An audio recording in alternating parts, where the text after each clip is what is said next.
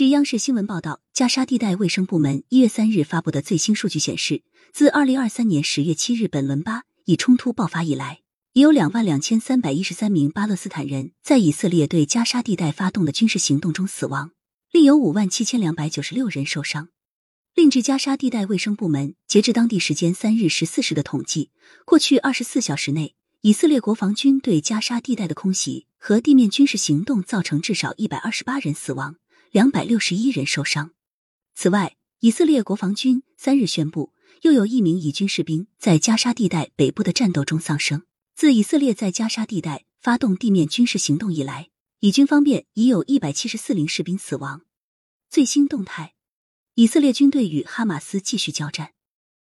以色列军队三日继续空袭加沙地带，加沙地带的努塞赖特难民营、杰巴利耶难民营等遭到以军空袭，造成人员伤亡。以色列军方称，以军在汉尤尼斯与巴勒斯坦武装人员的战斗仍在继续。另据路透社报道，以色列军方当天表示，在西法医院附近摧毁了巴勒斯坦伊斯兰抵抗运动哈马斯的地下隧道。哈马斯三日表示，继续对以军目标发动袭击。哈马斯称，自新一轮巴以大规模冲突以来，以军向加沙地带发射了四点五万多枚导弹和炸弹，总重量超过了六万五千吨。人道局势。大量巴勒斯坦民众滞留加沙城，数万人困境中艰难求生存。以军持续在加沙地带发起军事行动。此前，在加沙地带北部的加沙城，大量居民在以军的要求下离开所在地，向南部撤离。然而，仍有数以万计的居民因各种原因被滞留在当地。一点三十一分，视频总台现场直击，大量民众滞留加沙城困境中艰难求生存。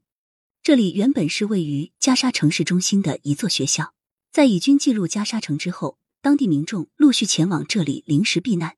目前没有任何援助，他们只能滞留在这里。水或食物只能通过人们外出搜集或高价购买。由于市政管理瘫痪，这里周边已经堆满了生活垃圾，人们只能通过焚烧等最简单的方式进行处理。不少人也因此患上疾病。联合国机构。加沙地带近百分之九十的人口被迫流离失所。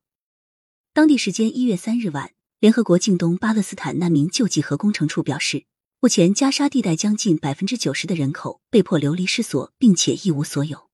此外，加沙地带的卫生状况十分堪忧，传染病爆发的风险很高，脑膜炎、皮疹、水痘等疾病的病例数激增，五岁以下儿童更是面临呼吸道感染和腹泻的困扰。战后规划。以媒以色列就接收加沙移民，与多国举行秘密会谈。以色列时报一月三日援引以安全内阁一名高级官员的话报道，以政府正就接收加沙地带移民与多国展开秘密会谈。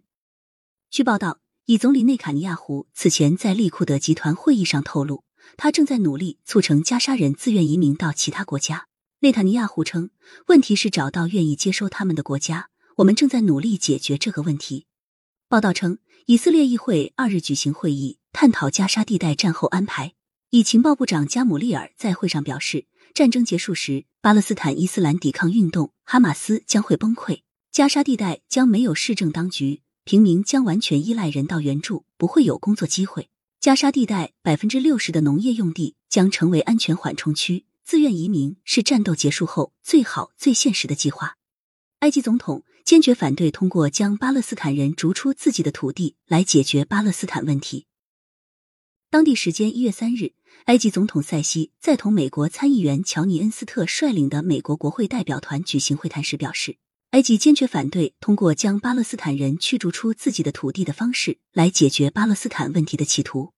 塞西强调，实现该地区可持续安全与稳定的唯一途径是基于正义的解决办法。实现该地区所有人民的真正安全。塞西还强调，必须加大力度开展负责任的工作，避免出现扩大地区冲突范围的因素，因为这将为地区和国际和平与安全产生严重后果。周边态势：以色列国防军称对黎巴嫩真主党的导弹发射装置发动袭击。